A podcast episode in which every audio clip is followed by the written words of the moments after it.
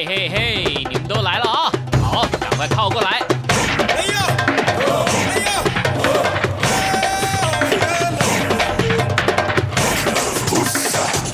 想了解台湾吗？一起来收听《台湾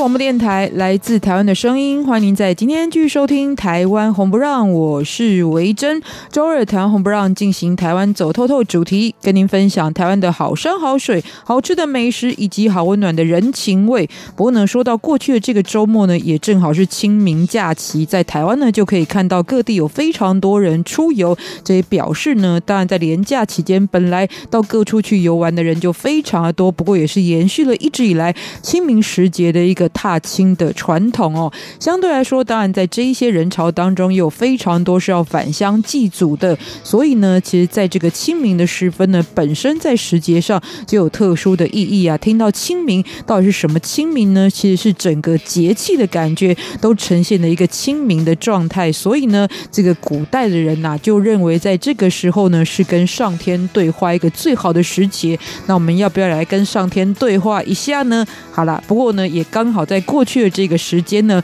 诶，其中的某一天呢，就是我个人的生日。当然呢，每年每个人的生日都会有所增长，可是呢，今年也要特别感谢哦，就来自我们央广的听众朋友呢，就是为我制作了一段这个大概是十五分钟长度的这个生日的祝贺哦，尤其是这个江苏小燕，非常感谢你的这个支持哦。然后我听到其中呢，就以湖北话录制的内容呢，哇，就是会回想到非常。多我父亲说话的那个姿态，还包含了介绍很多现在当地的样貌，也包含了很多位听众朋友呢对我的祝福，我都收到了，非常感谢大家。所以呢，回到我们今天的节目当中，依旧非常的用心来跟大家介绍台湾的主题哦。在开场就本周的台湾旅游新闻，以及在第二个单元幸福这一站当中，今天要来介绍呢，在台湾的原住民族群里人数最多的哦，那至今统计大约有十八多万人，不过包含很多的歌。手或演艺人员，或者是有更多是属于运动选手，都是出自于这个族群的。尤其不管棒球、篮球都很多啊。但说到歌手的话，比方说阿令啊，然后还有张震岳啊，其实都是来自于阿美族。所以，我们今天的原住民部落文化之旅就来介绍阿美族。那最后的单元旅游放大镜会从一首歌曲认识台湾的一个地方。今天我们会欣赏的歌曲呢，叫做《落脚男庄》。那这是由罗斯龙与孤毛头乐团所演唱的歌曲。曲，那我们就介绍这首歌曲所描述的苗栗县南庄乡它的历史发展以及旅游亮点。现在进行的就是本周台湾旅游新闻。好，那么开场就要说到了夜市小吃这一项，很多的外地旅客来到台湾的时候呢，一定要规划的行程之一。而在日前的台北米其林指南二零一九，就除了公布新上榜的必比登推介十二家餐馆名单之后呢，也特别针对了夜市小吃公布了二零一九的必比登推荐指南。那比起去年公布的五个夜市呢，今年又多增加了公馆夜市、盐山夜市，还有华西街夜市的饮食。而其中公布的名单有二十四家哦，那么有十五家呢都是首度上榜。那么在这个推荐名单当中，因为有二十四家哦，所以呢我们就不一一列出了。但是呢，也就表示前往这八家的夜市呢都可以去。品尝到来自于米其林必比登推荐的这个台湾夜市美食哦，所以除了上述的三个夜市美食之外呢，还有台北的南机场夜市、宁夏夜市、饶河夜市、士林夜市、临江街夜市，就是通化夜市。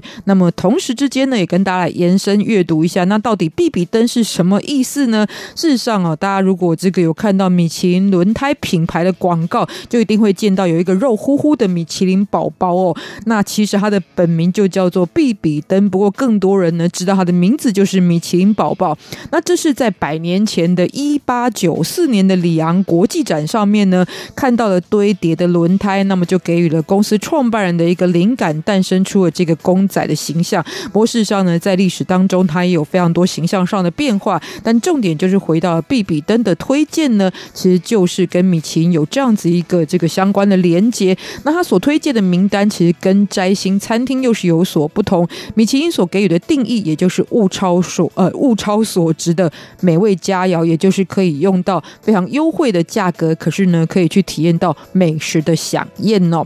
好，再说到就是春天就是要赏花，那么再加上在清明时节前后呢，传统来说，刚刚有提到，也就是踏青的时节，所以在台湾也由林务局推出了十二岁以下的儿童免费进入全台湾十三处的国家森林游乐区的相关福利。那么像是在宜兰太平山的亮点，就是可以欣赏白樱花，跟一直到五月都绽放的台湾杜鹃。到了台中的八仙山呢，则是有油桐花跟普里杜鹃。南投奥万大可以见到雾社樱花跟萤火虫的景象。至于到了合欢山呢，则有高山上的玉山杜鹃，还有森林杜鹃，这都是开放的时节。所以特别呢，跟大家分享这个资讯哦。现在十二岁以下的儿童前往全台湾的十三处的国家森林游乐区，是可以得到免费的优惠哦。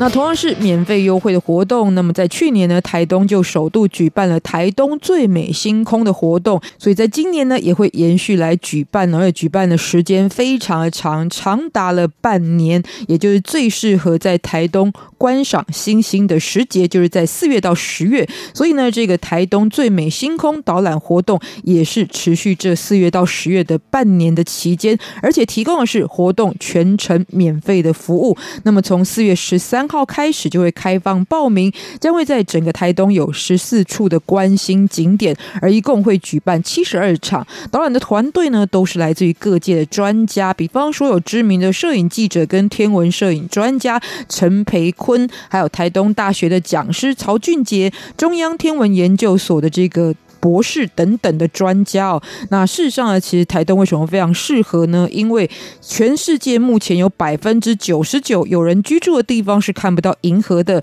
但来到台东这个地方呢，你只要找光害少的地方，而且很容易找到光害少的地方，都能够轻易看见。那么作为呢台湾本岛光害极低的城市，空气品质又好，所以是最适合赏星的天然环境。即使呢你没有办法参加这个免费的导览活动啊，但是如果有机会来到台东的话呢，也可以这个去体验哦，在这个地方就是一个最棒的欣赏星星的景点喽。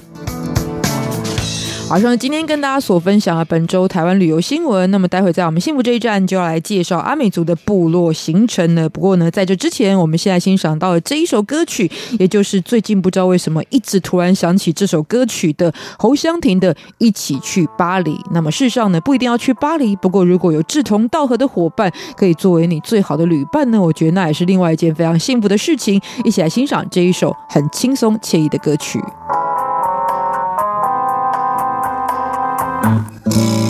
昨天我们决定，明年我们要一起去巴黎。要先一起补习，至少学会说一句我爱你。我想我还不够聪明，还好有你陪我练习，要去巴黎。巴拉巴决定明年我们要一起去巴黎，要先锻炼体力，谁都不许感冒，不许生病。打工赚钱准备行李，带着地图坐上飞机，要去巴黎。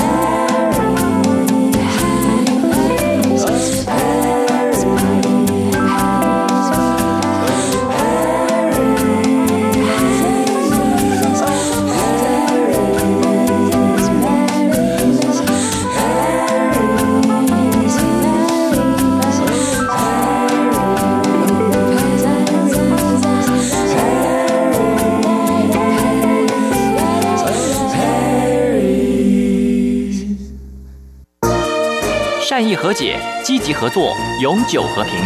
行政院大陆委员会与您携手共创美好的未来。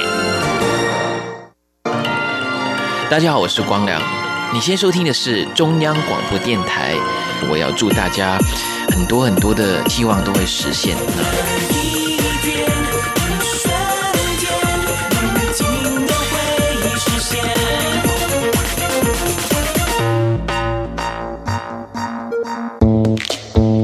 迎继续收听今天的台湾红不让，我是维珍。在我们这一段时间当中呢，跟大家分享系列就是原住民部落文化之旅哦。除了认识呢他们的传统特色之外，也了解这个相关的族群的历史。同时之间，如果有机会来到台湾旅行的时候呢，就有更多更深刻的体验了。今天要介绍这一支族群呢，可以说是在台湾应该是人数最多，而且呢，某一方面来讲，因为人数多也特别有影响力的一支族群。那包含尤其在台湾的很多观光的宣传影片当中，也经常能够见到他们穿着鲜艳的族服表演歌舞的姿态哦，就是阿美族。欢迎到就是我们旅游专家马继康老师。晚上好，各位听众朋友，大家好。是，其实阿美这个名称本身对就算不是阿美族人来说，都有一种很亲切的感觉哦。因为阿碧啊，其实在台湾来讲是一个非常有亲切感的女孩子的名字。对啊，以前还有一首民歌，就是阿美阿美几时搬家庄。对，阿美不。管是闽南人啊，这个原住民，其实你看到都叫阿美，可是真正的名称其实叫阿密斯啦。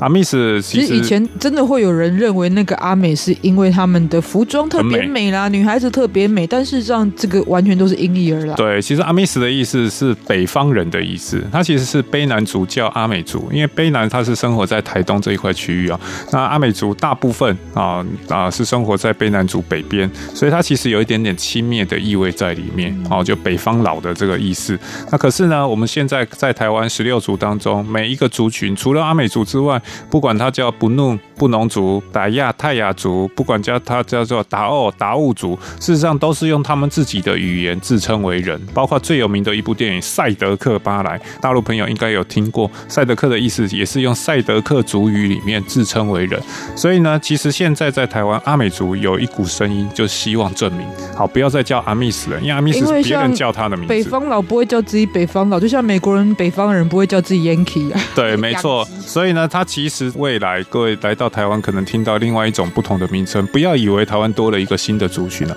他可能就是阿美族啊，改变他自己的族名。他现在这个族名希望改名叫做邦扎。邦扎什么意思？就是阿美族语里面“人”的意思。邦查族也是他们对于自己的自称的一个说法，就是哦。其实这个背后的源流，我觉得非常的有趣哦。就是不只是在台湾的十六族，包含全世界的原住民族群，其实你后来看它原意，都是代表人哈，或者是人的精神意志的这样子一个意思哦。那也许以前这些部族是独立的生活，所以有人就会说，是不是以前他们都是外星人的这个是他们的祖先呢？所以。所有人说法对自己族民的说法一模一样，我想反而是反过来哦，就是在世间万物当中，其实身为人的某种特殊性，其实就算在不同的区域当中发展，也是有非常明显的感受。就是对，没错。其实像像维珍刚刚提到啊，在台湾十六族当中，全部加起来大概五十六万人，不过阿美族就占了三分之一的人口，大概十八万左右，主要居住在花莲、台东，还有包括屏东这三个县市。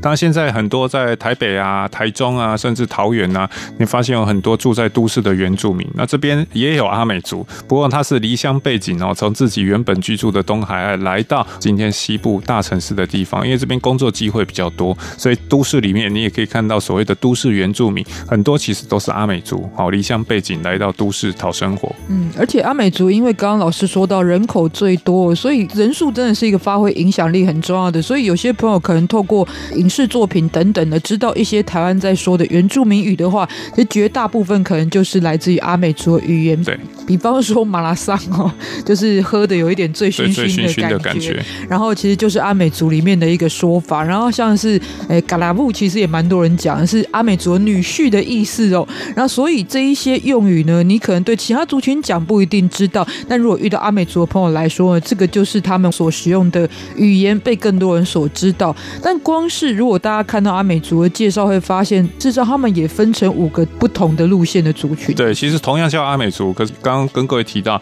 他生活在花莲、台东、屏东，各位知道这三个县市在台湾占了蛮多的一个面积，而且都是有点山山域跟水域的地方，都是有点比较独立的生活区域。对，不过阿美族在整个东部来讲，它是比较分布在平原的地区，因为东部的山区包括有排湾啊，还有包括布农啊，还有包括最多的像这个赛德克族啊、泰雅族等等。好，所以呢，在平原地区，也就是大。阿美族的大本营，当然阿美族也因为生活的区域不同而分为像。靠近海岸边、太平洋边的叫海岸阿美，然后生活在花东纵谷的叫纵谷阿美，那生活在花莲吉安那个地方的叫做南势阿美，还有包括呢恒春半岛的恒春阿美，以及靠近卑南族最近的卑南阿美。那这其实呢也因为生活的区域不同，就以阿美族最著名的叫做丰年祭、小米丰收祭，那举办的时间也都会不一样。所以在文化上也会形塑不同的特色哦。我光说一个我自己这个听过的例子，就是的确也有生活在高山峻岭之间的阿美族，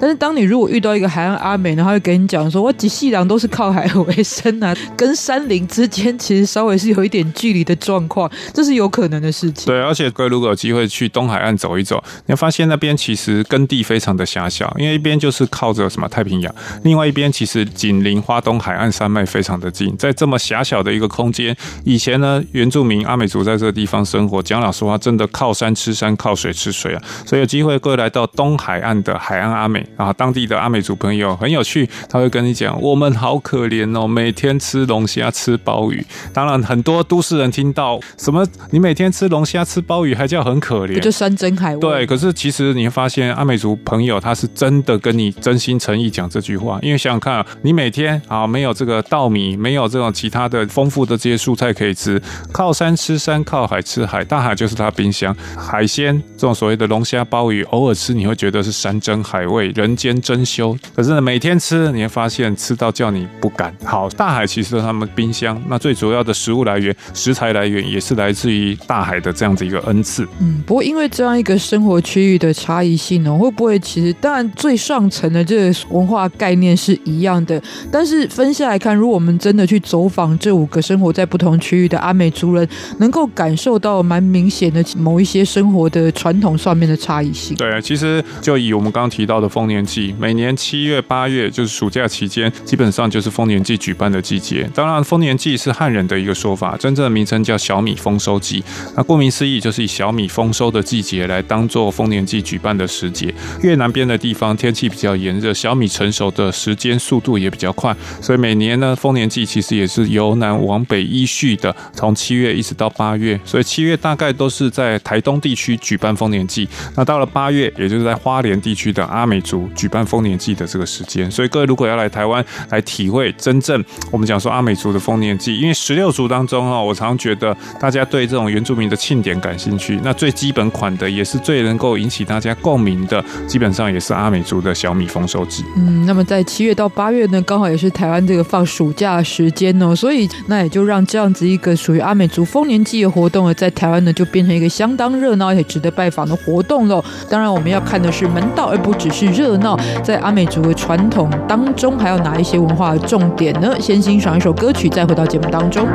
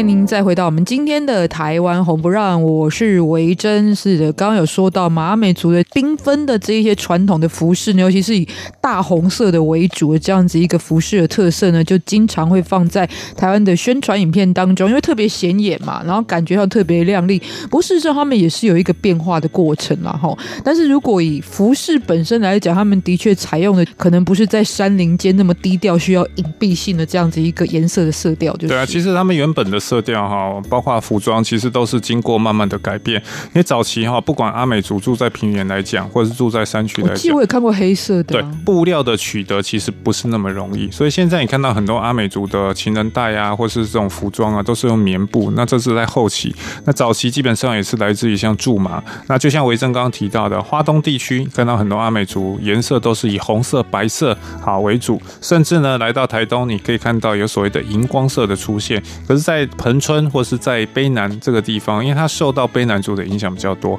蓝色、黑色也是常常可以看得到的。像很著名，引起全世界哇为之眼睛一亮，叫做“老人饮酒歌”那个郭英男先生哈，他其实也是阿美族。不过呢，你可以看到他穿的阿美族服装，其实就是卑南阿美，因为他是生活在台东这一个地区哈，马兰社的阿美族，所以同样是阿美族，服装上面其实也不同。当然，我刚提到生活在海岸。吃的好跟生活在纵谷吃的山珍海味其实也各有不同，因为呢，在这个地方产什么，其实也是根据当地的地形、气候环境而有所差异。嗯，不过长期以来有一个印象，就是阿美族以前常在介绍说，这个族群的个性上是比较属于和平的这种路线，也是比较温和的一种态度哦。对，其实像阿美族，因为他生活在平原地区，而纵谷地区就以现在来讲也是非常肥沃的土地，所以阿美族呢，在食物的取材上面。面更多元了，尤其纵谷阿美，所以它是全台湾哈，应该算是最会吃野菜的民族。其实原民台有一个电视节目叫《伊娜的厨房》，那为什么叫伊娜？伊娜其实就是阿美族对于长辈女性的称呼。阿美族是一个母系社会，从人类学上面的定义就是财产继承。那当然原住民没有像我们金银财宝啊、存款的数字越来越多那种所谓的财产，他们的财产其实就是食物。好，家中呢长者啊，通常是女性，她其实就是分配还有。包括继承这种食物非常重要，因为在以前能够养家活口不是靠金钱呐，而是靠真正我们讲说能够采集的食物。所以阿美族生活在这种流着奶与蜜的花东纵谷，当然食物的多样性丰富度也越来越高。伊娜就是我们刚刚提到哈，其实是阿美族称呼女性长辈。那为什么这个节目？其实这个也会呈现在他们的性格上面嘛，因为大家看到穷山恶水的地方就比较剽悍那种感觉。但是在这样子一个非常的丰饶的平原的地方。然后培养出来的这个族群的这种态度性格就会比较温和一点，嗯、所以呢，这个节目为什么叫伊娜的厨房？我常常开玩笑讲，它是在台湾呃，现在很流行这种所谓的美食节目，像什么阿基师上菜呀、啊、型男大主厨啊，这其实是原住民版的型男大主厨。可是为什么不用台湾族称呼女性的一个称呼叫 “vuvu” 的厨房，而叫做伊娜的厨房？因为呢，我刚刚提到阿美族不仅在人口上面人数最多，更重要，他们很会使用一些这野菜，所以像我们今天。吃的什么贵鸟啊、山苏啊、鸟巢蕨啊，还有包括各式各样蕨类的这些食物，甚至呢，在这个花东地区还有很多像面包果，还有包括呢像这个菠萝蜜，另外呢还有像树豆这些东西，都是我们平常食材当中很少出现，可是对于当地的这个阿美族朋友来讲，他们其实是常常拿来入菜的一个食材。当然，大家这个经常会接触到，也就是在丰年祭，就是所谓小米丰收季当中的这一些表演的主题有。不过，其实这个当然，如果是一般的媒体去拍，就是。拍这些表演的主题，可是如果你来到这边旅游的话，刚刚马老师所说的美食的部分是一定要体验的。甚至现在如果要品尝阿美族的美食呢，好像也不用等到丰年祭的时候。其实，在他们就是它已经变成一个还蛮热门的食物的类型。对，尤其在花莲，刚刚提到花莲现在在推所谓的无毒农业，阿美族原本吃的东西也都是取材于大自然。像你来到花莲最大的一个阿美族的乡镇叫光复乡，那光复乡其实旧名叫做瓦达岸，瓦达。岸的意思其实就是我们刚刚提到的一种食材，叫树豆。好，那这个树豆呢，就是他们主要以前肉类蛋白质不丰富，植物性蛋白质非常重要的这个来源。那这个树豆呢，顾名思义，以前光复乡就是树豆很多的地区。在这边你可以看到他们要吃鱼，因为吃鱼不像靠海的海岸阿美临近太平洋，有非常丰富的龙虾鲍鱼可以吃。随便标枪一声。对，那这边呢，其实你看到只有溪流，那在溪流流当中，就算溪流，你要在河中捞鱼捕鱼，事实上也要花一些功夫。所以古代的阿美族人其实很聪明，在这边其实帮鱼盖国民住宅，捕鱼的方式叫做巴拉告。巴拉告呢，其实就是用笔筒树或是粗的那个竹筒哦，中间掏空，因为它就是一个像管子的一个概念。那放在最底层，那中层呢，其实就是剪一些树枝比较大的一个缝隙。那最上层的地方呢，也是剪一些树枝，可是它的缝隙相对来讲是更小。为什么要盖这个东西？这个东西盖好，巴拉告是放在水中，溪流水流经过的地方，活水经过的地方，因为这些都是什么小鱼小虾必经之路啊。然后在下面最底层的那个地方，空的这个竹筒或者是空的这个笔筒树，最主要就是提供什么一些底栖性鱼类生活的区域，比如说像鲈鳗，比如说像托萨，好，这些其实阿美族朋友是不吃的，因为他们不吃没有鳞片的鱼。各位家中如果有养水族箱，你就知道啊，当你养什么红龙啊，很漂亮的这个鱼种啊，金鱼啊，观赏性鱼类，你会发现老板会请你哎，顺便带两只什么琵琶鼠回去。那琵琶鼠我看起来不起眼，而且它都是在底栖，那这底栖还是有它的重要性，因为它是水中的清道夫啊。好，上面很漂亮这些鱼吃了饲料排泄之后，如果没有这个琵琶鼠在下面来做清道夫的工作，你的水质很快就脏掉了。他们算资源回收员的资源回收员，所以呢，在阿美族里面，你看它像土还有包括这个卢曼，基本上他就是所谓的清道夫，负责维护这个国民住宅清洁。上面这个树枝啊，或疏或密躲藏着这些小鱼小虾，哇，在这边真是他们天堂。可是呢，因为吃多了，拉的也多，所以下面呢，其实就有这些底栖性鱼类在帮他们做清道夫的工作。所以阿美族在捕鱼的时候，也不只是捕到我要的鱼类，也包含可能我不是马上去捞，所以在他们的一个生活环境中，希望还能够维持。对，所以连底栖性鱼类也要补进来。他其实养的是一个维持的是一个生态系，因为他知道哈，在一个生态系当中，所有的物种都必须要保存，这个生态才是健康，吃到的鱼虾才是健康的。当然，这是我符合我们现在食安的一个概念嘛。而且他们也比较不会竭泽而渔。对，所以当他要吃的时候，哎，平常鱼啊虾就在这个地方游动。可是当他们要吃鱼的时候，我刚刚提到不是乱枪打鸟，散弹打鸟。像你说的是冰箱哎。对，他只要拿个网子来到这边，把那个枯树枝，它都弄成一束一束的，然后直接呢在水中抖动底下，你会发现原本附着躲藏在这个树枝里面的小鱼小虾，全部都掉到网子里面。这叫做请君入瓮。好，所以呢，它一样没有全部吃完，只取自己要吃的，因为每天吃到的都是最新鲜的鱼跟虾，所以他们用这种方式来捕鱼，叫巴拉嘎，动物性蛋白质的一个主要的来源。另外，像植物性蛋白质，我们刚刚提到，它会利用很多的这种野草野菜。好，在阿美族的概念里面，哈，所有绿色的植物都是能使用的，会用就是宝，不会用就是草啦。好，那其实阿美族是非常擅长使用绿色植物。嗯，不过常常说这个很多的原住民族群，包含老祖先都有他们的智慧在，这听起来只是一个形容词，可是刚刚老师说的就是一个很具象的感觉了。虽然听起来是对啊，他们以前的人就是很有这种生活哲学，可是如果你要细看的话，没有现在的技术，他是如何去理解到这一个世间运作的法则？其实我觉得就是观察，嗯，啊，因为现在其实仰赖科技太多，比如说你需要水瓢，大家直接去五金行买个塑胶水瓢就好。可以前呢，他要去什么？要拿一个水瓢，没有直接五金行可以买啊，所以他必须要从自然界当中看这些树啊，可能种子啊，或是它的树干，想方设法来做这样的利用。而且以前哈，这些工艺，包括阿美族的工艺，其实都非常非常的厉害。所以从自然界当中取材，好，以现在的眼光来看，也是非常环保的一件事情，对大自然的资源还有整个生态的平衡，其实有非常好的影响。所以呢，其实有时候在这样原住民部落旅行呢，不光只是体验他们的吃喝玩乐或者是传统生活，更重要的是能够了解到呢他们的一个在生活里面的智慧，我觉得也是非常好的收获。那回到我们今天智慧要来介绍的，待会就来讲到丰年祭的时候呢，看到的这一些属于阿美族的文化亮点有哪些？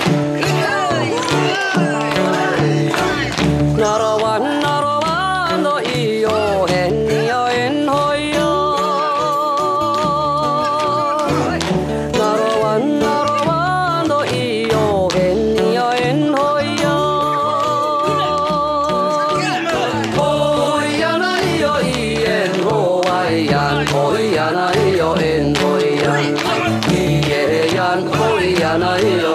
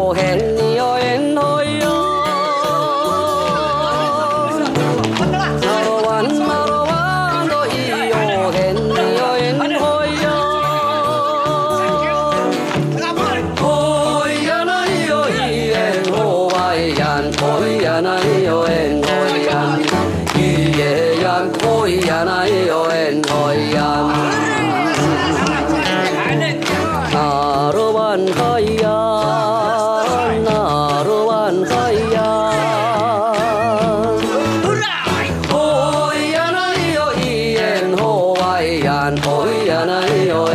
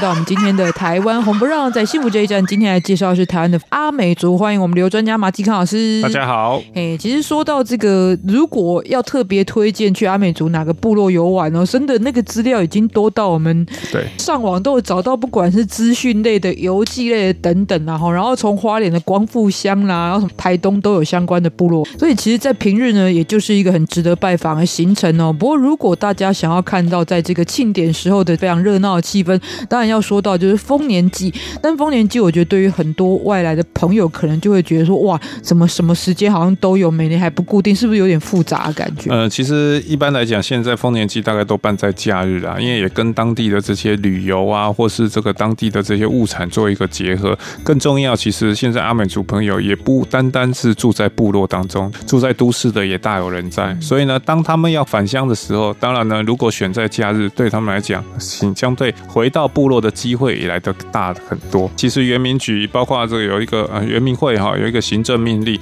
就是所有的雇主，其实你的这个员工如果有原住民那，其实他要回乡参加祭典，基本上是必须要给假的啊，不能说哎，因为文化的不同、习惯的不同，你不给假啊，这样的话是违反原民法的这样一个法规。嗯，所以非常可以理解。如果今天是最主要都是这个原住民的族群，他们通常把过年的时间定在七八月，然后说你们农历春节是不能放假。对，这样也说不过去，大家也会觉得说不过去吧？哈，好，所以当然这就会也遇到大家更早做好行程更好，因为可能你在前往的交通上面呢，就是非常的斑斑拥挤的状况了。但是如果你买到这样子一个行程或计划的时候，在整个丰年祭其实是蛮多天的啦，然后然后也有不同的这个仪式或是主题，老师觉得可以特别推荐给大家看的亮点有哪些？每个部落都会办丰年祭，可是呢，因为部落的大小、人口的多寡。寡，而会有一天到四天不等。那当然呢，我们讲说人越多，丰年祭其实就是人多好办事嘛。不管从之前的筹备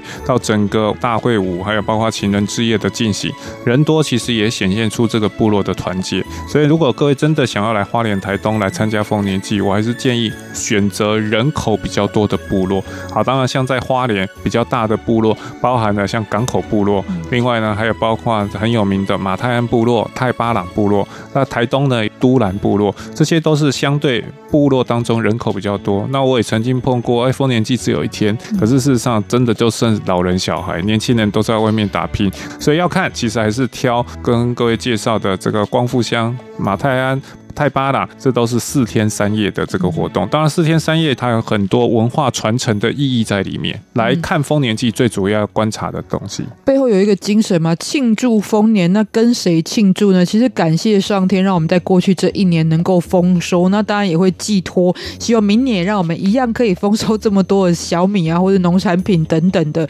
其实，在里面对于上天的这个祈愿跟感谢是非常重要。不管你看到他是吃喝，或者是歌舞等等，其实都会连接到这一块。对，没错。其实刚刚维珍提到，不管阿美族或是其他族群，感谢祖灵是非常重要的一个概念。好，尤其呢，一年来风调雨顺，让他的小米能够丰收。而小米其实就是上天祖灵所赐予的神圣的这个食物。当然，我们刚提到丰年祭，不单单只是狂欢感恩，更重要，它其实有文化传承，甚至呢，还有包括男女交往的一个这个意义在里面。所以它其实包含的是非常多整个。阿美族所呈现出来的文化风貌，而不是单一的目的跟意义。它其实有一点像是年轻男女的联谊场所的感觉哦，所以在这时候，很多人就会提到一个关键的物品，就是情人带。对，情人带其实是成年的男子哈，阿美族男子基本上都会背着。那这背着平常其实它是有实际的功能，女生很少。呃，女生现在其实也有背啦啊，不过早期最多半是男生，因为这是男生出去工作的时候，通常放一些香烟啊、槟榔啊、小刀啊。其实像女孩子出去随身包一样，可是你看到哎，情人带在四天三夜的丰年祭当中，就会有所谓的情人之夜。那这情人之夜就是我们刚刚提到啊，在第三天晚上的时候，所有部落的男女都要来这个地方参加。当然呢，前面两个小时就是部落感谢祖灵非常重要的传统歌谣跟这样的舞蹈的一个展演。这时候只有男生可以参加。那男生在参加的时候会唱十四首古调，唱完之后在第十四首的时候灯光会打暗。哇！答案这时候就换女生登场，因为我刚刚提到阿美族它是一个母系社会，所以部落的女生呢就会找到自己心仪的男生，然后手中准备槟榔香烟放到他的情人带，而男生回头一看，哎，如果这个女生也是他喜欢的，所以就会把身上的情人带交给这个女生，当做定情之物。好，当然呢也不是直接送入洞房，因为还必须要家人的这个考验。男孩子呢，哎，在未来可能一个礼拜、两个礼拜，每天早上要早起到这个女方家里面。去劈柴，然后把这个柴火一一的捆好。当然，现在是都是用什么用瓦斯炉了，没有人在烧柴了。可是这个传统技艺也是目前在阿美族丰年祭当中，为了维护传统，你可以看得到的一个过程。不过有时候我觉得这种老派的传统非常好，因为它完全让你给你自己一个表演的空间。因为每个人性格不一样，有些人搞不好就比较低调，比较害羞。而且那个彩哦，有些人弄得乱七八糟，也看出来这个的个性非常的急。对，你让双方都有可以观察跟表现的空间。对啊，如果弄得很好哇，弄得整整齐齐，也显现出这一个人的个性，哎，非常的温和。对啊，当然适合女孩子娶她。哎，如果旁对，如果旁边有人说，哎呀，你就那么喜欢他哦，这个做事那么勤劳，你还可以说没有啊，都是我爸妈叫我来做这件事的。是，是是，因为我们有这个习俗嘛，大家就可以掩盖自己的害羞的部分。对，没错。所以这个传统的方式还是真的还蛮好，就是哦，当然也是在整个丰年庆过程当中呢，也非常特殊的一个亮点。所以大家有兴趣的话呢，也可以多多的来了解哦。今天跟大家介绍阿美族，下次我们也会继续来跟大家进行部落之旅。今天也感谢马金康老师，谢谢，拜拜。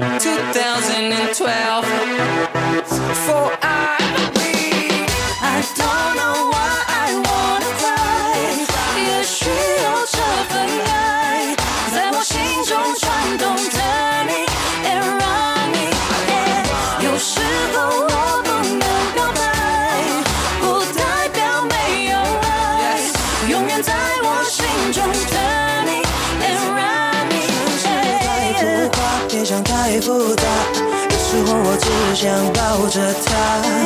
Every time you give me hug, my baby. Every time I give you love, my baby. 还好你有看见我的心，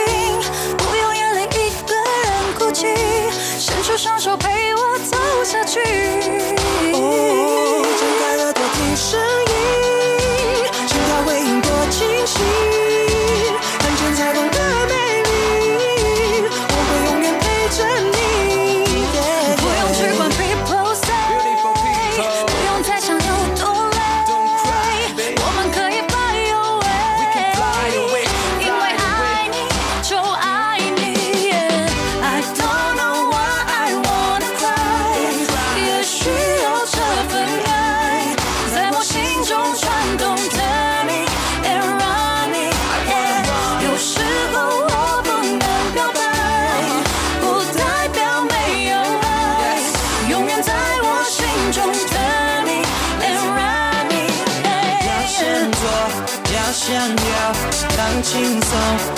着我，要向左，要向右，要勇敢去触摸。要向左，要向右，放轻松跟着我，要向左，要向右，要勇敢去触摸。太浮夸，别想太复杂，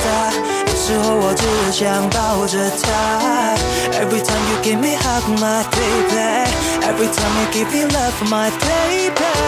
还好你有看见我的心，不用眼泪一个人哭泣，伸出双手陪我走下去。张开耳朵听声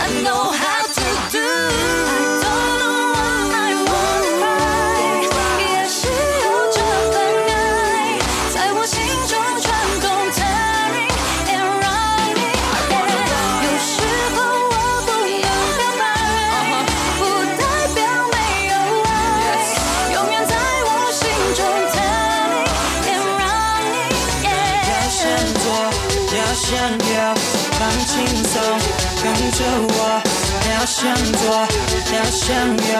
要勇敢去触摸。要向左，要向右，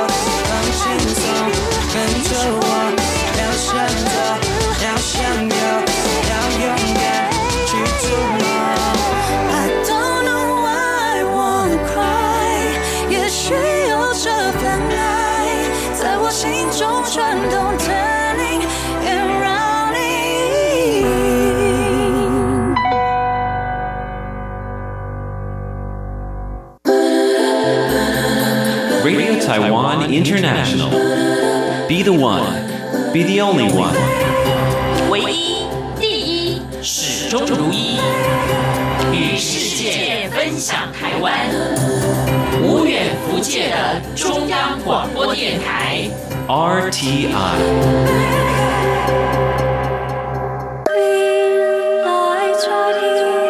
中央广播电台听众朋友，大家好，我是孙燕姿。在这里祝福所有听众平安快乐。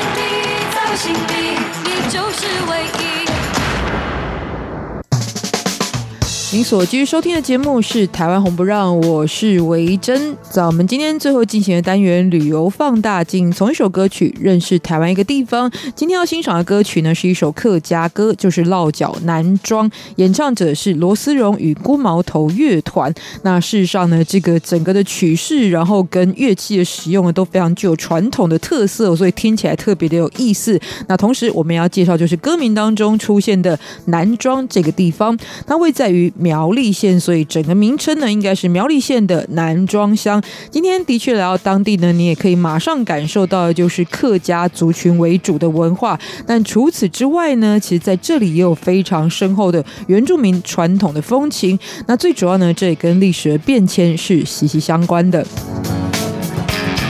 曾经在清朝康熙年间呢，原本呢就是这个属于原住民塞夏族人呢，因为参与了北部平埔族的抗暴活动，所以后来呢，为了躲避这个相关的讨伐呢，然后就迁移，最后就落脚在南庄这个地方生活。不过在此时呢，也就仅止于有原住民塞夏族人在这里居住。后来是一直到了嘉庆年间，才开始有广东的汉人移民进入到当地开垦，而且呢，就跟原住民。进行婚配，所以男装呢也得以逐步的有更多的发展。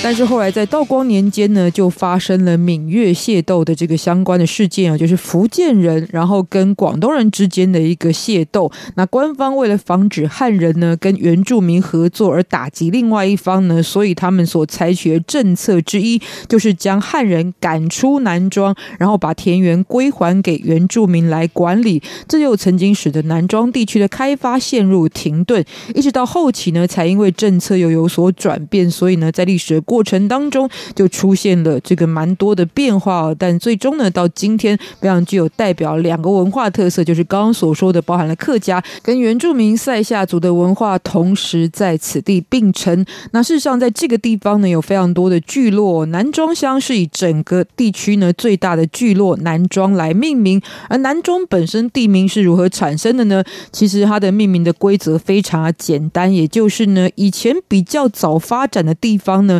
是当地的田尾，那么南庄由于位在于田尾庄的南边，所以干脆后来就直接叫做南庄喽。那今天来到此地呢，当然客家的风情以及很多历史遗迹的建筑，还包含了原住民的传统祭典，就是非常多人造访当地的时候一定要去拜访的重点。尤其是赛夏族的矮灵祭呢，事实上是一种非常特殊的仪式哦，而且其实整个过程呢，这个参与呢都有蛮多的禁忌。那么这样一个祭典的这个由来是来自于传说，早年就是在当地有一群身高不到三尺的小矮人，跟塞夏族之间呢以前是和平共存的。尤其聪明的小矮人呢，他们还会教导塞夏族人呢这一些渔猎耕种的技术。不过就是只有一个缺点，就是他们在喝酒之后呢，经常会调戏塞夏族的妇女。所以后来日积月累的情况之下，塞夏族人就决定了把这一群矮黑人呢消灭殆尽。所以呢，在一次庆典当中就设计了陷阱，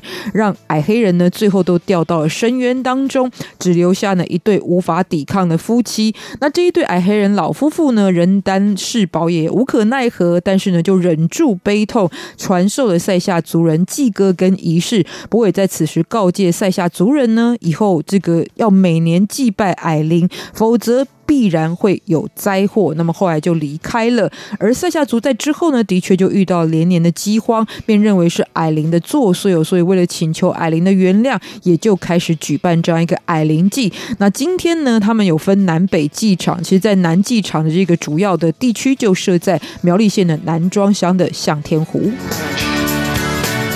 除此之外呢，当地最近非常热门的一个景点就是乃木崎哦。如果光看名字呢，很像是也如果这个对于日本流行文化了解的朋友就会觉得很像乃板木哦这样子的一个写法，但事实上的确是跟日本有关哦。乃木崎这个地方呢，要说到当时是一八九七年，时任台湾总督的乃木希典将军在巡查当地的时候呢，就看到街道上有非常多的障碍，尤其在山城当中哦，是往来非常的不方便。再加上呢南庄工学校即将建设，所以呢就让随从去拆除了石板，转而来铺设阶梯。而且呢在此时他也捐出了自己的这个金钱，然后呢也在当地募资之后呢，就让整个石阶的建设更为完善。所以后来后人就把这个石阶取名叫做乃木崎做纪念哦。那也是因为呢这个石阶的建设完成之后，就让很多居民学童上学下学在这边就变得非常的方便。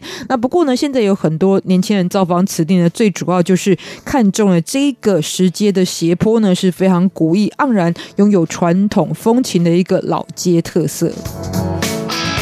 那再来到南庄，一定要拜访的就是洗山坑，又被称为水便头哦，这就是在早年居民利用灌溉的水渠架设石板之后所搭建而成的洗衣厂。那么在以前呢，就是在这边居民们洗衣洗菜，就是每天下午一定会见到特殊街景。所以后人呢，其实最主要就经常会称它为洗山坑的一个称呼哦。不过即使到今天呢，还是能够看到非常多当地的民众在这边呢。洗衣服之外呢，最主要也变成了一个居民的交流联谊的中心呐、那跟现代生活比照起来呢，反而就形成了一道特殊的风景。所以有很多外地游客来到南庄的时候呢，也一定会前往拜访。除此之外，还有很多推荐南庄可以去的好地方，比方说狮头山就适合呢，你想要疗愈一下，然后感受一下佛门圣地这样的情景。在狮头山这个地方呢，因为在日本时期就有佛教僧侣利用当地的天然岩壁的洞。穴来兴建寺庙，所以陆陆续续呢就发展出了非常多不同的这一些庙宇，也形成了一个信仰圣地的特色。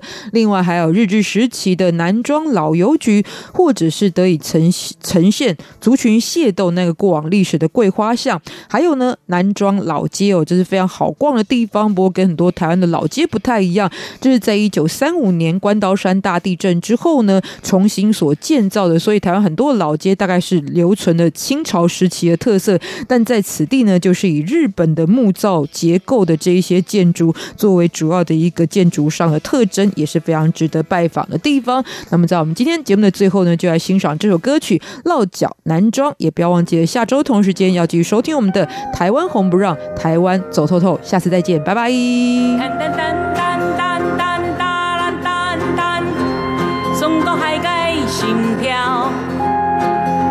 噔噔噔噔噔哒啦哒哒，